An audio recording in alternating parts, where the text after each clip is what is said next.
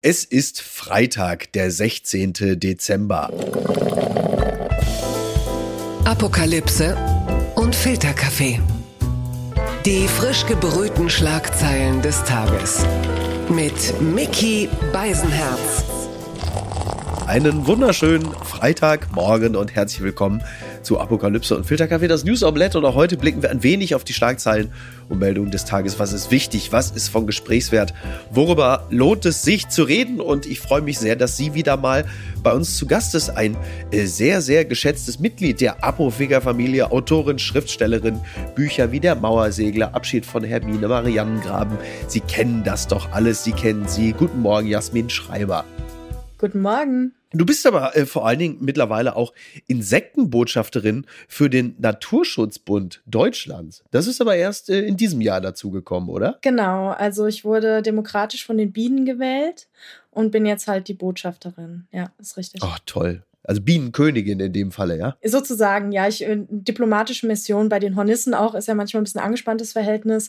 Da muss einer vermitteln und wer, wenn nicht ich. Das ist richtig. Ich hätte dir ja gerne dann in diesem Zusammenhang mit Spider-Man irgendwie ein bisschen zugeliefert. Da gibt's aber nichts zu vermelden. Allerdings, Superman äh, ist quasi gecancelt. Ist das ein Zufall? Also äh, die Telefonzelle wird in diesem Jahr final abgeschafft und dann jetzt auch noch Superman. Henry Cavill darf nicht mehr Superman spielen. Das hat er mhm. relativ spontan und abrupt mitgeteilt bekommen, war darüber sehr enttäuscht. Was bedeutet das für dich und deine künftigen Kinogänge? Ja, also das war es jetzt für mich. Werde ich boykottieren. Andererseits, die Zeiten sind ja momentan nicht so super. Ja. Und vielleicht äh, passt es dann nicht so, weißt du? Vielleicht, wie wär's mit mittelmäßig Man oder wir kommen da schon irgendwie durch Man? Ja, aber gibt's von der Sorte nicht schon genug? Ne? Ich meine jetzt nicht der Politikbetrieb, sondern so mehr so unterhaltungstechnisch. Ach so, okay, ja, okay. Ich dachte, dass das gerade jetzt ja die Zeiten sind für äh, Superhelden, die so ein bisschen Hoffnung. Also, ja, da bräuchten wir mal einen. Also das. Ja, äh, naja, ich finde, ja. im Realismus ist ja derzeit jetzt nicht so wahnsinnig viel Hoffnungsstiftendes und äh, da ist das Übernatürliche äh, mhm. und die Superkraft doch,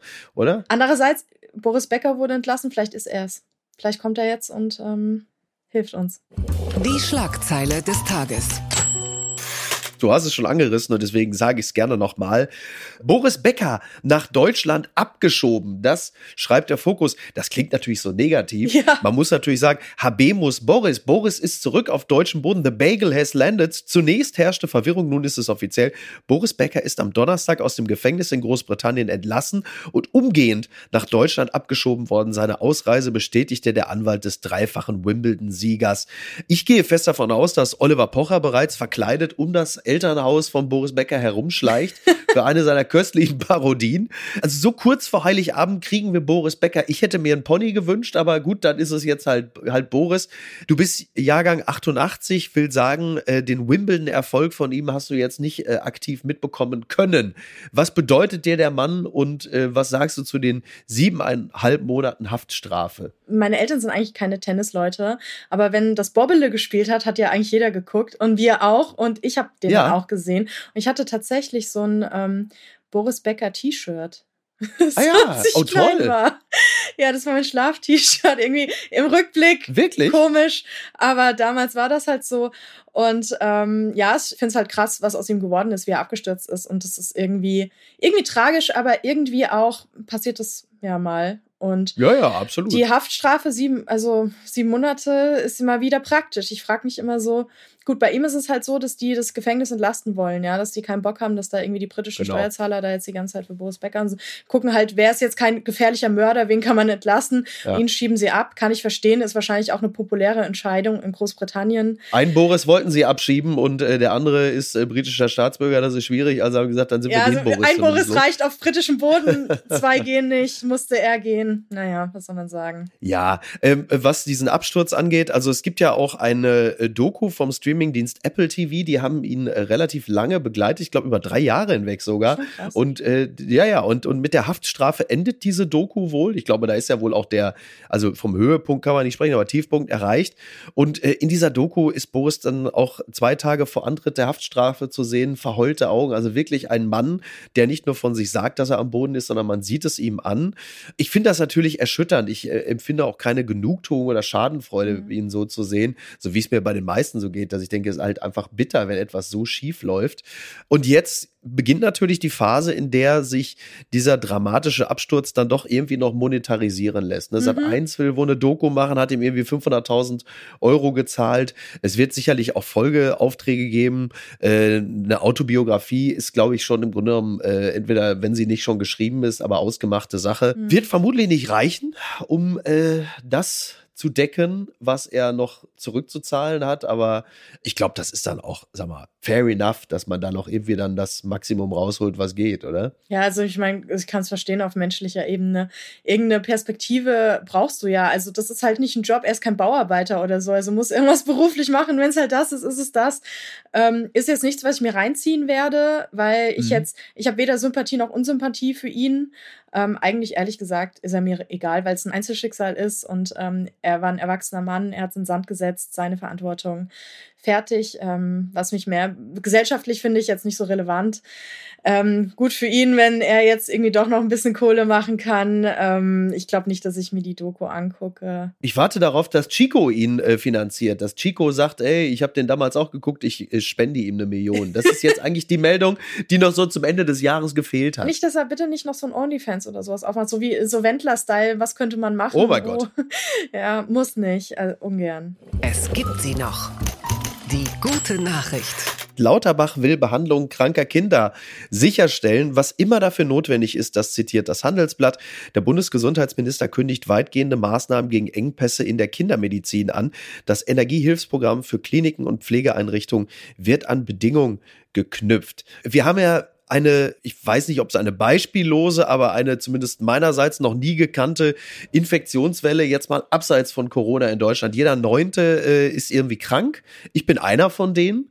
Meine Tochter äh, ebenfalls. Und äh, am letzten Wochenende gab es dann diese für Eltern in Deutschland sehr typische Situation, dass du ein äh, Kind mit 40 Grad Fieber hast und du nicht weißt, was machst du jetzt. Ja. In meinem Falle war der Vorteil, dass ich einen befreundeten Kinderarzt auf Kurzwahltaste hatte.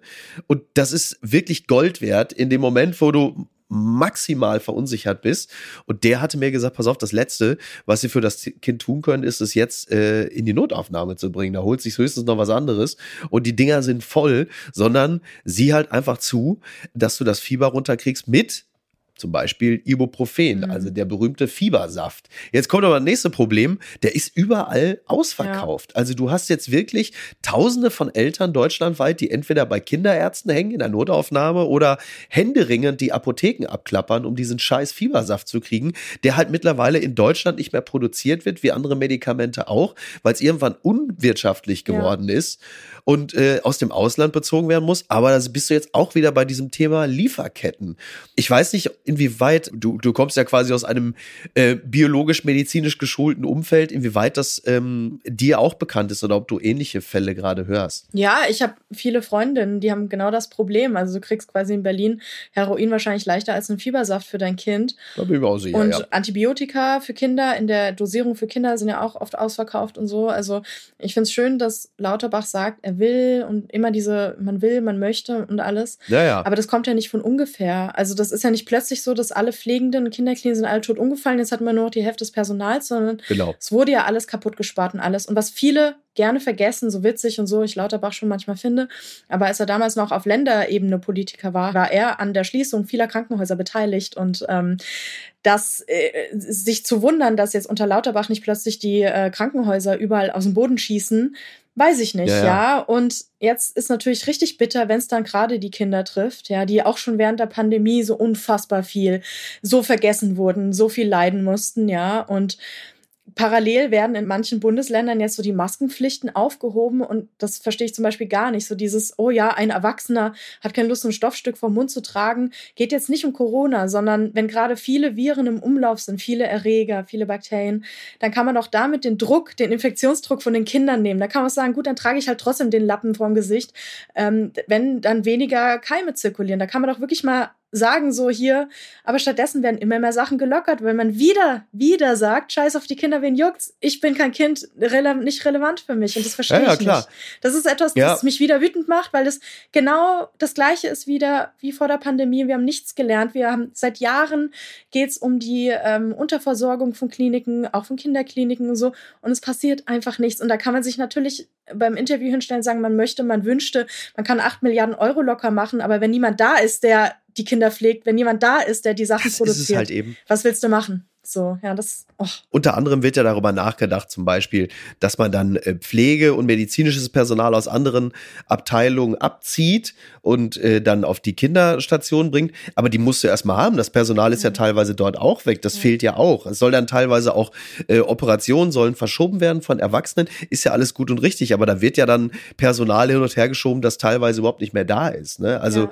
das kommt ja auch dazu. Und was du gerade gesagt hast, was die Masken angeht, insofern ja und nein nein, also ja, ganz klar. Ich habe es auch überhaupt nicht verstanden, warum man unnötigerweise jetzt in diesem Winter jetzt dann noch die Maskenpflicht sofort fallen lässt. Das hätte man ja durchaus noch bis März durchziehen ja. können. Das wäre jetzt nun wirklich, das sagen wir, das mildeste Mittel. Auf der anderen Seite merkst du natürlich, dass diese hohe Anzahl von Infektionen bei Kindern auch damit zusammenhängt, dass sie jetzt seit zwei Jahren Maske getragen haben und überhaupt keine Infektionserfahrung haben. Das heißt, da, da hat keine sie, sie stehen komplett blank da, was diese ganzen möglichen Infektionen angeht. Ja, jein, also muss ich sagen, jein, weil da gab es auch schon ein paar wissenschaftliche, ein paar Wissenschaftler wurden dazu befragt, die meinen so, mh, mm, nicht unbedingt. Ähm, ist es eher so, dass viele Kinder auch, es sind ja nicht nur Infektionen, die viele kursieren, was natürlich schlimm ist. Auch hier, mein äh, Verleger ja. ist gerade da, da waren die Kinder jetzt auch krank und alles. Und Freunde von mir, da haben auch die Kinder RSV und die Eltern dann auch gleich mit. Und ja. aber es sind auch viele Kinder, die halt so Spätfolgen der Pandemie haben, die psychische Probleme haben, sowas, die in Kinderkliniken eigentlich auch hin müssten, auch nicht können. Also ja, jetzt ja, kommt gerade alles zusammen. Das ist so. Das kommt natürlich noch dazu, logisch. Ja, ja, klar. Das Problem ist einfach jetzt, viele Kinder was haben, ist ja eigentlich auch wurscht, was sie haben. Und viele Kinder haben was gleichzeitig und ähm, es ist niemand da, der das auffangen kann. Und es ist halt schon krass, weil die Kinder, die gab es ja schon vorher auch. Also die waren ja da, die sind ja seit Jahren da. Die Kinder sind ja nicht plötzlich aus dem Boden gewachsen. Das ist und richtig. Man ist nicht darauf vorbereitet, dass viele Kinder krank werden. Das ist schon sehr beunruhigend. Der gesellschaftliche Druck, der daraus erwächst, ist auch nochmal ein anderer, glaube ich. Denn ähm, also so schlimm das alles ist, ja, mit den Alten, wenn die krank werden. Aber wenn du jetzt Eltern hast, deren eigene Kinder krank werden, die 40 Fieber haben oder die auf der Intensivstation sind, dann hast du aber nochmal einen ganz anderen gesellschaftlichen Druck, der daraus entsteht und eine unglaubliche Wut. Denn das ist nochmal ein anderes Level. Bei allem Respekt vor den Älteren unserer Gesellschaft, aber wenn die eigenen Kinder dran sind, dann ist aber die Nervosität nochmal intensiver und ähm, da bin ich jetzt nochmal gespannt. Man sieht einfach so, dass ähm, an den Enden, an den ganz jungen Enden und an den ganz alten Enden mhm. sozusagen ja, ja. Menschen, die jetzt nicht arbeitskraftmäßig in unsere Wirtschaft reinzahlen, die sind erstmal wurscht. Ja. ja. Und das ist halt irgendwie so mega bitter. Und gerade die Kinder, weißt du, einerseits heulst du, oh, wir haben nicht genug Kinder und sie sind unsere Zukunft, aber dann machst du auch nichts für die Zukunft. Also sorry, aber was soll das? Ja, das ist, und ich, ich habe auch schon Freundinnen, die haben irgendwie jetzt, ich glaube, da gab es jetzt heute einen Text dazu auch, die meinen, sie kleben sich einfach ans Familienministerium. Vielleicht bringt das ja mal was. so, dass ja. da mal irgendwas gemacht wird. Äh, weil das geht ja, ja, einfach schon gar nicht. Es sind so viele Ebenen mittlerweile, wo die Eltern gerade, also ich bin ja kein Älter, aber ich sehe es bei meinen Freunden, Corona, die Kinderbetreuung ja, ja. hat vorne hinten nicht geklappt. Die Kinder haben sich infiziert, dann war es auch allen egal. Dann sind die alle ins Krankenhaus gekommen. So. Und jetzt sind die Kinder schon wieder im Krankenhaus und es juckt wieder niemanden. Das ist schon so. Also ich hoffe einfach, dass durch diese Wut der Eltern, dass dadurch auch so viele betroffen sind, dass da wirklich jetzt mal was passiert und nicht nur gewünscht wird. Das sich alles bessert. Das Kleben ist übrigens eine wunderbare Überleitung, denn äh, gestern haben sich ein paar Klimakleber, in Anführungsstrichen, haben sich irgendwie vor dem Bundestag geklebt oder so, dass auf jeden Fall Friedrich Merz nicht mehr durchkam und er sagte dann, haut ab, hier verschwindet. Das führt uns dann hierzu. Gucken mal, wer da spricht. Nach Reichsbürger Razzia Grüne prüfen AfD-Verbot März widerspricht. Das entnehme ich pro 7 Newstime. Von einem Verbotsverfahren gegen die AfD halte er gar nichts, so Friedrich Merz auf die Forderung der Grünen. Nötig sei eine politische Lösung, keine juristische, so der CDU-Chef. Er sagt, ich halte von solchen Verbotsverfahren gar nichts. Die organisieren sich am nächsten Tag neu und sind in einer anderen Partei und dann gehe das Spiel von vorne los, so der CDU-Vorsitzende. Nötig sei keine juristische, sondern eine politische Auseinandersetzung. So, Jetzt sage ich mal Folgendes. Ich glaube, da liegt er tatsächlich nicht ganz verkehrt. Ja, es ist halt einfach, weißt du, eine AfD, das ist halt totaler Quatsch. Ähm, wenn man sich mal schaut, die Historie der NPD-Verbotsverfahren, die ja ziemlich offensichtlich ja noch irgendwie ja. so Sachen machen, hat nie geklappt. Und die Wahrscheinlichkeit, dass ein AfD-Verbotsverfahren funktioniert, liegt wahrscheinlich bei null. Und ähm, ja. stattdessen kriegt man nur unnötig viel Aufmerksamkeit darauf. Die AfD rottet sich nochmal zusammen. Dieses, oh, jetzt aber wir alle gegen die anderen. Am Ende gewinnt wieder die AfD. Also finde ich tatsächlich auch einen doofen Vorschlag, weil es nichts bringt. So. Aber was durchaus was bringt, man kann das durchaus juristisch ähm, beleuchten. Und zwar gucken diese ganzen Abgeordneten, ja. die alle Dreck am Stecken haben, was ungefähr, ich glaube, es gibt keine Partei, deren so viele Abgeordnete äh, Klagen, Gefängnis und alles haben, ähm, dass man da richtig wühlt. Ja, da muss man gar nicht die AfD verbieten. Man kann sie auch so zerlegen, indem man einfach das Recht anwendet. Ja, ja. Man sieht ja, also Total. man sieht ja auch, wie sie sich selber zerlegen, immer mehr. Und da kann man nur hoffen. Aber abgesehen davon, also Friedrich Merz, auch ein blindes Huhn findet man Korn, sage ich da mal. Also, ja, ja, absolut. Ja, ja. Das ist absolut richtig. Man weiß natürlich bei Friedrich Merz auch immer noch nicht so ganz genau, äh, wie er mit dieser AfD, von der er ja mal behauptet hatte, er könne die halbieren, ja, also nicht ja. die Partei, sondern die Wählerschaft, wie er genau damit umgehen will. Manchmal ist er ja ein bisschen zögerlich, was zum Beispiel das öffentliche Verurteilen der Reichsbürger angeht, während er dann bei den Klimaaktivisten und Aktivistinnen immer sehr schnell ist mit einem Urteil und dem Fordern von Verboten. Das äh, lassen oder lasse ich jetzt zumindest einfach mal so stehen. Auf der anderen Seite hast du natürlich in Thüringen zum Beispiel jetzt ähm, bei einer äh, Sonntagsfrage, was sie wählen würden, da hast du halt 30 Prozent AfD. Ja. Also die Vorstellung, dass du irgendwann mal plötzlich ähm, im Bundesrat einen Ministerpräsidenten Höcke da sitzen hast, da möchte, glaube ich, niemand ernsthaft drüber nee. nachdenken. Und deshalb ist natürlich der Ansatz von Merz, eine Partei wie die AfD politisch zu stellen, ähm, erstmal als Gedanke richtig. Nur die Frage, ob er es richtig anstellt, indem er sich, Stichwort Sozialtourismus, äh, dieser Partei annähert, inhaltlich, ja. das darf man natürlich ähm, mal stark in Zweifel ziehen. Ich finde auch diese Mehr, dieses Märchen von, naja, wenn wir die CDU ein bisschen nach rechts ausrichten, dann holen wir die alle ab, die wählen CDU. Ja, und dann, dann musst du ja trotzdem diese Politik machen, dafür haben sie sich gewählt. Weil sie, also letztlich im Resultat ist ja, es nicht unbedingt besser. Eigentlich macht man damit diese Positionen eben sagbarer und vertretbarer. Wenn, da können die nämlich sagen, ja, guck mal, die CDU, die sagt es auch und komm, Angela Merkel war ja wirklich keine schlechte. Ja, so, also eigentlich ähm, finde ich, ist es genau konträr, was die da machen. Also ich finde, Friedrichs Merz ist definitiv nicht die Person für mich, die die AfD irgendwie politisch stellt. Eigentlich ist er überhaupt keine Person für mich. Ich frage mich echt, musste damals, als er plötzlich wieder auf dem politischen Parkett war, an Herr der Ringe denken. Die Zwerge haben zu tief geschürft und dann kam irgendwas aus der Unterwelt und plötzlich steht da wieder Friedrich Merz. Also das war irgendwie, es war für mich ein richtiger Schock, weil ich oh dachte, Gott. Moment bin ich aufgewacht, habe ich die letzten 20 Jahre nur geträumt oder also I don't know. so. Ach so, und bei Herr der Ringe, ich dachte, du machst jetzt Friedrich Merz auch noch zu Goll und so, mein Schatz. Ja, nee, da. Dass er dann jetzt plötzlich den CDU-Vorsitz da wie so ein Ring hat. Mein Schatz. Ja, das stimmt. Das war schon echt, also wie er sich da reingequält hat. Unglaublich. Das ist wie, wenn ich denke, eine Hose in einer bestimmten Größe, die passt doch noch und am Ende quäle ich mich irgendwie rein, aber es sitzt halt trotzdem nicht. So. Hallo, Friedrich Merz hat schöne lange Beine und einen sehr knackigen Hintern. Er macht Können wir zum nächsten Thema übergehen? Verlierer des Tages. EU-Korruptionsskandal, neuer Verdacht gegen Kai Lee, das berichtet die Tagesschau. Gegen die abgesetzte Vizepräsidentin des EU-Parlaments Kai Lee gibt es einen weiteren Verdacht. Die Staatsanwaltschaft will deshalb ihre und die Immunität einer weiteren Abgeordneten aufheben lassen. Kai Lees Lebensgefährte soll unterdessen gestanden haben. Ja, es gibt einen neuen Verdacht. Das hat jetzt nichts mit Katar zu tun, sondern mit den Gehältern von Mitarbeitern von EU-Abgeordneten. Ausgangspunkt sei ein Untersuchungsbericht der EU-Antibetrugsbehörde. Und jetzt lachen Sie bitte. Olaf. Ich finde diesen Begriff einfach ganz toll. Das ist einfach so gut gesetzt, oder? Also ganz toll. Es gibt übrigens jetzt auch noch äh, eine zweite Abgeordnete, deren Immunität nach dem Willen der Ermittler aufgehoben werden soll die Christdemokratin Maria Spiraki wie Kylie aus Griechenland. Das ist natürlich insofern ja jetzt auch ein bisschen, da ist die Balance wiederhergestellt, denn äh, da haben ja nun viele CDUler gesagt, aha, guck mal hier, die Sozialdemokraten. So, jetzt ist endlich auch eine Christdemokratin mit in the game. Also da ist ja auch so ein bisschen, sind die Verhältnisse wiederhergestellt. Das ist ja beruhigend. Ja, ich weiß nicht. Also ich muss sagen, diese ganzen Vorwürfe, als sie kamen, ich saß, ich weiß noch, ich saß, ich war pinkeln.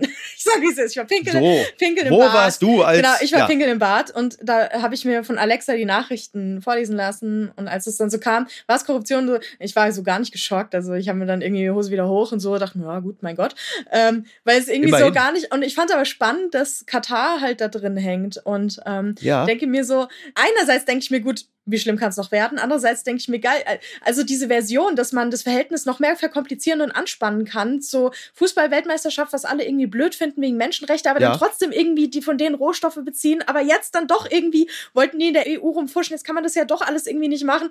Also ist für mich so wie eine Serie, wo House of Cards kommt, irgendwie nächste Staffel, denkst du dir immer so, oh, na, wie sie das jetzt wieder gelöst kriegen, Storytelling-technisch, ähm, schauen wir mal. so. Wie viele toxische Wirtschaftsbeziehungen kann Ohne man sich Witz. leisten? Ne? Und das nur mit einem Staat. Ja. Wir haben ja noch ganz viele andere. Aber ja, da ja. denke ich mir so, die äh, Katar, also vor einem Jahr noch gar nicht so auf dem Schirm gehabt, aber jetzt, die geben alles, oder? Also ja, ja. beeindruckt. so im Negativ. Wenn Katharina Barley da jetzt nicht morgen mit einer One Love Binde im EU-Parlament steht, dann ist aber wirklich, also dann ist niemandem mehr zu helfen. Ja, also, muss man also eindeutig sagen. Unglaublich. Tja, bin ich gespannt, wie es weitergeht. Unterm Radar. Wirkungslose Energiesparregeln der Ampel, der helle Wahnsinn, so berichtet der Spiegel. Seit September sollen überflüssige Lichter abgeschaltet bleiben. Das regelt die Energiesparverordnung, nur hält sich kaum einer dran und keiner kontrolliert. Wirtschaftsminister Habeck will die Regelung trotzdem verlängern. Also seit September gilt das. Ich zitiere kurz. Also diese, diese Regelung, die lautet Kurzfrist Energieversorgungssicherungsmaßnahmenverordnung. Ist völlig klar, oder? Mhm. So. Ja, ja. Und die gilt vorerst bis Ende Februar 23 und regelt etwa, dass öffentliche Gebäude und Baudenkmäler grundsätzlich nicht beleuchtet werden dürfen oder dass es untersagt ist, beleuchtete oder lichtemittierende Werbeanlagen von 22 bis 6 Uhr des Folgetages zu betreiben. Auch ist es Einzelhändlern verboten, ihre Ladentüren dauerhaft offen zu halten. Ja, also ist klar, es muss Energie gespart werden. Ich meine, dass die Ladentüren jetzt äh, zubleiben sollen, das erschließt sich einem auch. Das kennt man ja jeder ja. nur wirklich aus dem Haushalt. Also ich habe jetzt auch das erste Mal, glaube ich, in diesem Winter ernsthaft den Satz häufiger gesagt, Türen zu. Ich habe da früher wirklich nie drauf geachtet. Boah, der hat aber mich meine Kindheit ich, verfolgt. Ich hieß, das war mein zweiter Name. Tür zu. Ja. ja. Ach, wie lustig. Ja, ja, ist wirklich das erste Mal, dass ich sage, und ich merke jetzt auch, also ich habe vor zwei Tagen angefangen zu heizen, was ein bisschen auch, also damit zusammenhängt, dass ich plötzlich festgestellt habe, dass ich einfach heftigst erkältet bin. Da merkst du dann plötzlich, huch, ist auch ein bisschen kalt in der Bude. Ja. Und ich merke auch so Dinge, dass zum Beispiel die Fenster nicht anständig gedämmt sind. Es zieht mhm. ein bisschen. Und das ist echt scheiße, weil es wirklich kalt geworden ist draußen. Ja. Diese Beleuchtung, denn darauf wollte ich ja hinaus. Also es ist untersagt, aber es gibt natürlich Ausnahmen zum Beispiel. Ne? Also wenn es eine Beleuchtung ist anlässlich traditioneller und religiöser Feste, also bei Weihnachtsmärkten oder halt eben äh, die Ladentüren, die geöffneten sind erlaubt, wenn sie, Zitat, für die Funktion des Ein- oder Ausganges als Fluchtweg erforderlich sind, was in Deutschland ja eigentlich immer der Fall ist. Also wie häufig, ich habe in Deutschland schon den Satz gehört, das ist ein Fluchtweg, das muss hier alles frei sein. Ja, ja, wirklich dauern, kannst nicht mal einen Karton hinstellen oder so, dann. Ja, egal wo du bist, das ist ein Fluchtweg. So, ist der wichtigste Satz in Deutschland neben, Sie können hier nicht parken. Ja. Ne? Und das ist Privatgelände. Aber diese, diese Lichter jetzt mal so aus deinem persönlichen Empfinden, und ich weiß, du bist für das Thema Psychohygiene sehr empfänglich. Ich stelle jetzt mal die kühne These auf, dass wir zwar an Energie einiges einsparen könnten, wenn wir zum Beispiel diverse Beleuchtung, Weihnachtsbeleuchtung und so ausschalten würden. Ich glaube aber wirklich, dass es für die Befriedung eines ganzen Gesellschaftsteiles durchaus förderlich ist, dass sehr viel warme Beleuchtung überall gerade ist. Ich glaube, wäre es jetzt einfach nur kalt und dunkel und scheiße, dann wären die Leute noch nervöser und noch aggressiver, als sie ohnehin schon sind. Du darfst jetzt die Gegenthese anführen. Ich glaube, ich bin da so ein Zwischending. Also einerseits denke ich mit der Beleuchtung weg. Zwischen 22 Uhr, 6 Uhr. Das ist ja eigentlich was, wofür zum Beispiel Umweltverbände seit Jahrzehnten kämpfen, wegen der Insekten. Ja, es ist, äh, hängt mit dem ja, gut, Insektensterben zusammen. So. Ja, die Insekten, ja. genau, ich ja. wurde beauftragt, das zu sagen.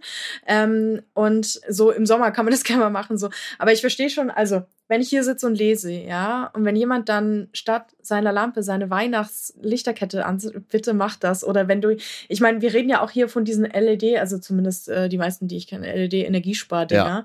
Wenn sich da einer seine Lichterkette hinhängt, ähm, soll er das bitte machen, ja, wenn's, wenn man ja, sich ja. gut fühlt. Ja, es geht halt um exzessive Sachen. Ja, es muss hier nicht aussehen wie im amerikanischen Winter Wonderland, ja, wo alles leuchtet, blinkt und glüht. Aber oder wenn da mal in der Stadt so ein äh, Weihnachtsbaum steht und der ist dann halt irgendwie mit so ein paar, mit fünf Hunzeln, die leuchten ja nicht mal mehr richtig doll, also ein bisschen ja, bedeckt, denke ich mir, ist doch schön. Ja, also, also so ein bisschen, es geht halt um das Maß aller Dinge und das ist das, was wir in den letzten Jahrzehnten gar nicht gemacht haben, und zwar Maß halten. Ja, das bezieht sich auch aufs Heizen, dass man sagt, okay, man muss ja. nicht die ganze Zeit durchballern, sondern guckt einfach, wann brauche ich es? Wann brauche ich Licht? Ja. Nicht einfach brennen lassen, so halte ich mich in dem Raum auf, dann mache ich das Licht an. Das kenne ich schon seit Kind, Alter. Immer dieses Licht aus, mach die Tür bei. so, also, ja, ja. ich letztens zum ersten Mal habe ich so diese Sendung von Julian Reichelt gehört und Oh mein Gott. Ja, ja, geschaut und da ging es gegen das Haus der kleinen Forscher und da ging es darum, dass Kinder zu Klimaterroristen ausgebildet werden, weil sie ähm, das Licht ausschalten ähm, müssen, wenn sie einen Raum verlassen, wo ich denke, hä, das war schon. Das ist ja verrück. Hä, also in meiner Generation für der helle Kartoffel, wenn du es nicht gemacht hast, so ungefähr. Ja, ja. Das war super normal, Richtig. auch immer bei meinen Großeltern. Hast du unten das Licht ausgeschaltet? Bist du wieder in den Keller gegangen, hast das Licht ausgeschaltet, wieder hoch. Super normal, weiß nicht, wie er aufgewachsen ist oder so, aber ja. Maß halten. Und das finde ich bei allen Sachen wichtig, ja. Ich finde es jetzt auch Quatsch, dass jemand seine Lichterkette gar nicht anschaltet. So, irgendein Licht braucht man zum Lesen abends immer. Und wenn man das nicht exzessiv macht, so eine kleine Funzel, ja, ist okay. Aber wenn jemand, jemand meint, äh, jetzt ist recht und sein ganzes Haus komplett voll hängt, wo ich auch denke, ja gut, du bist der, der die Stromrechnung zahlen muss, finde ich aber auch blöd. Dann immer diese Trotzreaktion genau das Gegenteil machen. Man muss sein eigenes Haus jetzt nicht so beleuchten, dass da demnächst da ein Airbus 380 drauf landet, ja. weil er meint, das wäre jetzt irgendwie die, die Landebahn 2 oder so. Übrigens, was Julian Reichelt angeht, er ist natürlich im Keller aufgewachsen, deswegen war er ganz froh, wenn da ab und zu mal äh, das Licht anblieb. Ja, du lachst. Ich habe jetzt gehört, dass seine Eltern so komische Homöopathie-Schwurbler sein sollen irgendwie und da denke ah. ich mir so, okay, es macht alles plötzlich Sinn. so. Also an was die so glauben, denke ich mir, ja, da glaube ich auch dran, dass jemand ein Klimaterrorist ist, weil er äh, das Licht ausmachen, die Tür beimachen soll, damit es nicht zieht. Also ist ja quasi. Wir bleiben bei verhaltensauffälligen Männern. Entzauberte Scheinriesen. Musk verbietet Doxing auf Twitter und macht es dann selbst. Das berichtet der Bayerische Rundfunk. Doxing ist ein Sicherheitsrisiko und deswegen auf Twitter verboten, sagt Elon Musk. Doch für ihn selbst scheint das nicht zu gelten. Er veröffentlichte ein Video mit Aufnahmen eines angeblichen Stalkers. Der großartige Roman Wagner schrieb, jetzt geht äh, Frank Thelen zu weit. Und äh, es ist so, wenn es um die eigene Familie geht, ist Elon Musk empfindlich. Am Donnerstagmorgen postete er auf Twitter ein Video, das einen Mann mit Kapuze und Maske am Steuer eines Autos zeigt. Auch das Kennzeichen des Autos ist zu sehen. Musk unterstellt dem Mann, ein Stalker zu sein. Und dann fragte er via Twitter, erkennt jemand diese Person oder dieses Auto und stellte den Mann damit an den virtuellen Pranger. Persönlichkeitsrechte und Privatsphäre des Mannes scheinen Musk nicht zu interessieren. Ein weiteres Beispiel dafür von äh, mittlerweile wahrscheinlich Tausenden, dass Elon Musk die Maßstäbe, die er an andere anlegt, äh, offensichtlich, dass sie für ihn nicht gelten. Also das Thema Free Speech ist ja sein äh, oberstes gut, weswegen er ja eigentlich Twitter gekauft hat oder mal kaufen wollte.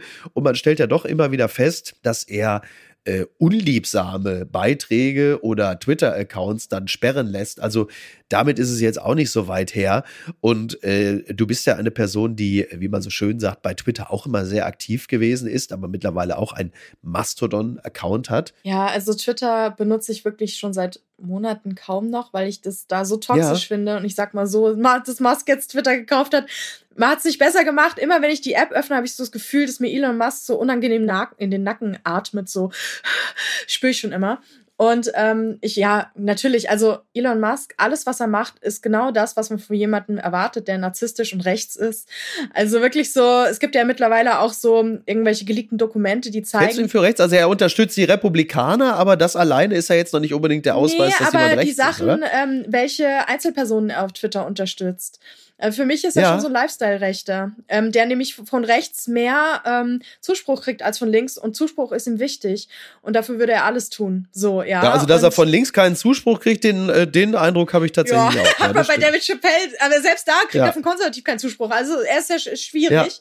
Aber ähm, alles, was ich von ihm mitgekriegt habe, ist genauso, wie ich es erwarte. Also jemand, der irgendwie 50.000 Euro auf diesen Höhlentaucher in, wo war das? Ähm, weiß ich, Taiwan? Ach so, Philippinen. Philippinen, ne? irgendwas. Ja, ja, äh, da, weil er raus beweisen wollte, dass er pädophil ist, war natürlich nicht so, ja. Aber einfach so, ja, ja. der der ist halt so, ja. Und alles, was er jetzt so ähm, teilt, um dem eine Reichweite gibt, sind alles Sachen, die erstens seine Meinung unterstützen und zweitens tendenziell eher rechts sind, ja.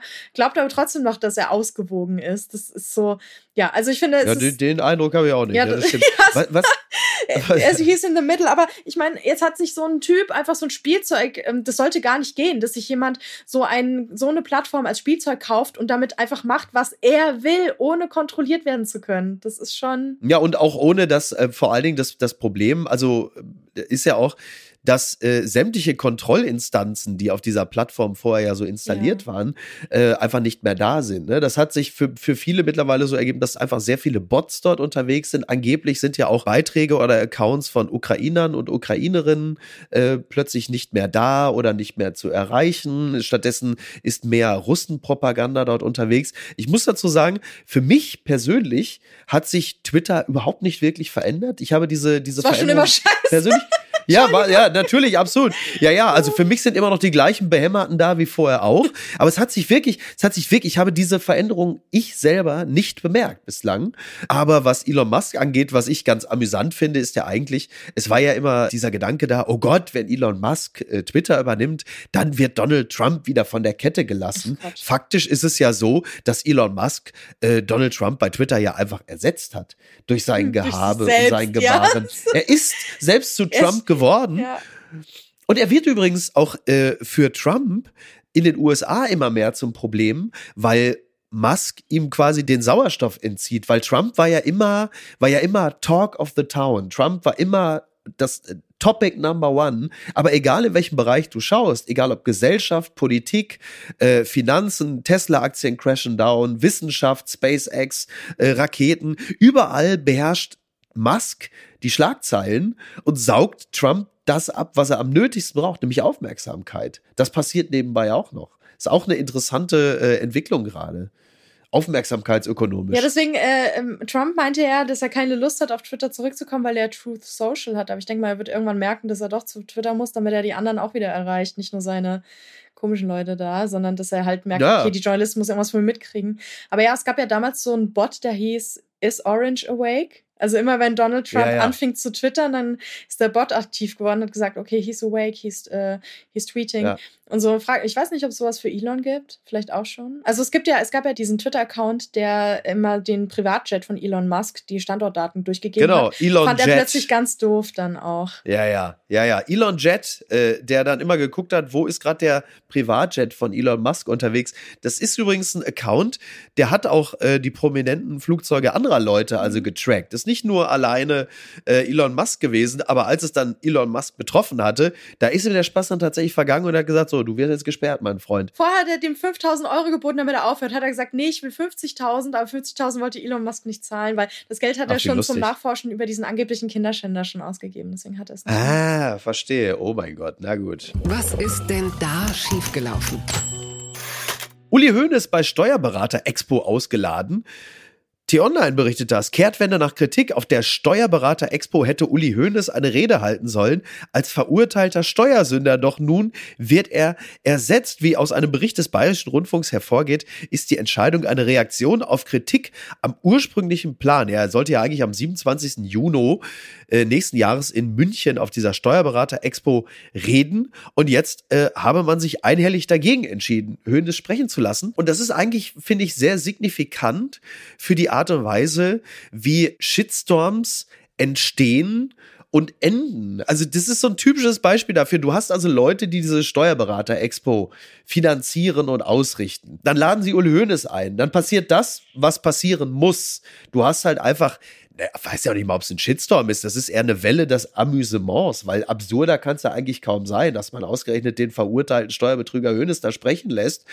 Und weil die Welle, nennen wir es mal wohlwollend Kritik, der Kritik so groß ist, ziehen sie zurück und sagen, ja, dann laden wir ihn wieder aus. Und das habe ich im Zusammenhang mit Shitstorms jetzt schon ein paar Mal gehabt. Egal, ob irgendjemand an einer Universität reden soll oder auf einer Podiumsdiskussion, dann gibt es den Shitstorm und dann sagt man, wir haben uns das nochmal überlegt und äh, deshalb äh, wird diese Person ausgeladen und dann bist du plötzlich in diesem Bereich der Cancel Culture, dass sie sagen, ja, man kann ja nicht mehr und so. Wo ich immer denke, nein, das ist doch gar nicht das Problem. Das Problem ist nicht der Shitstorm oder die in Anführungsstrichen Cancel Culture, sondern das Problem ist die Dösigkeit der Ausrichter, die sich am Anfang keine Gedanken darüber mhm. machen, wen laden wir ein. Und in dem Moment, wo sich berechtigte oder weniger berechtigte Kritik äußert, in dem Moment nicht die Eier zu haben und das Rückgrat zu sagen, wir lassen die Person jetzt aber da, weil wir uns aus guten Gründen dafür entschieden haben. Ja, die Gründe waren wohl nicht so gut. Hast ja, gut, ja, die Gründe waren natürlich total, die Gründe waren natürlich total dämlich, aber da muss man doch wenigstens dazu stehen. Da muss man sagen, ja. Oder man sagt halt, äh, wir haben verstanden. So kann man ja sagen. Aber der Kern von solchen Cancel Culture ähm, Angängen ist die Unbedachtheit und die geistige Blockade der Leute, die solche Dinge veranstalten. Ja, ich finde es, also mich haben da mehrere Sachen schockiert eigentlich. Erstens, dass es eine Steuerberater-Expo gibt. Finde ja, ich, habe ich nie richtig. von. Dann ähm, ja. haben sie Uli Hoeneß eingeladen. Ich glaube, es war so einfach so dieser Realitätsschock, weil Steuerberater Expo ist wahrscheinlich nicht so das krasse Medienevent des Jahres und zum ersten Mal kriegen Leute mit, dass es eine Steuerberater Expo gibt und reagieren da auf irgendwas und das ist denen, glaube ich, vorher noch nie passiert.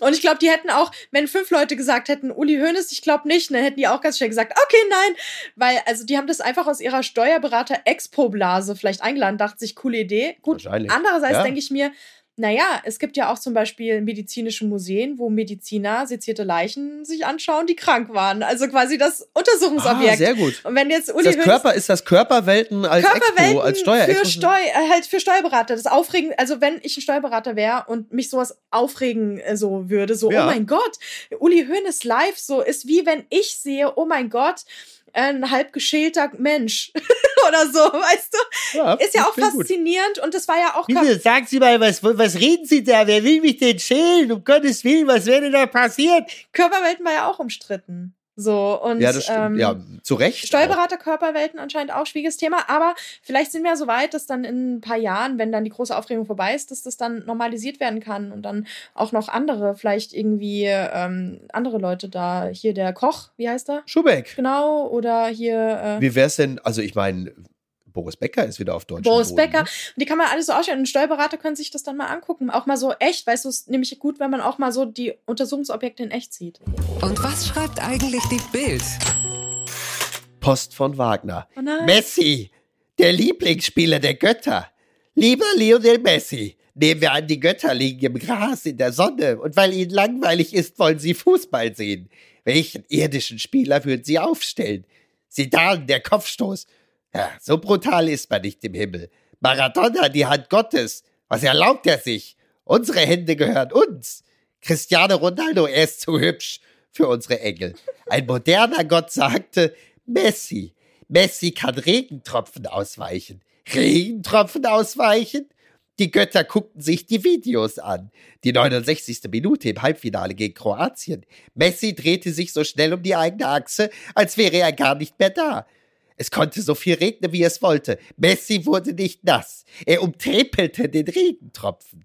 Die Götter würden Messi zu ihrem Spielführer wählen, weil sie Wunder lieben. Ein Arbeiterkind, Mutter Putzfrau, wird als Zwerg geboren. Was? Mit 14 war er nur 1,39 Meter groß.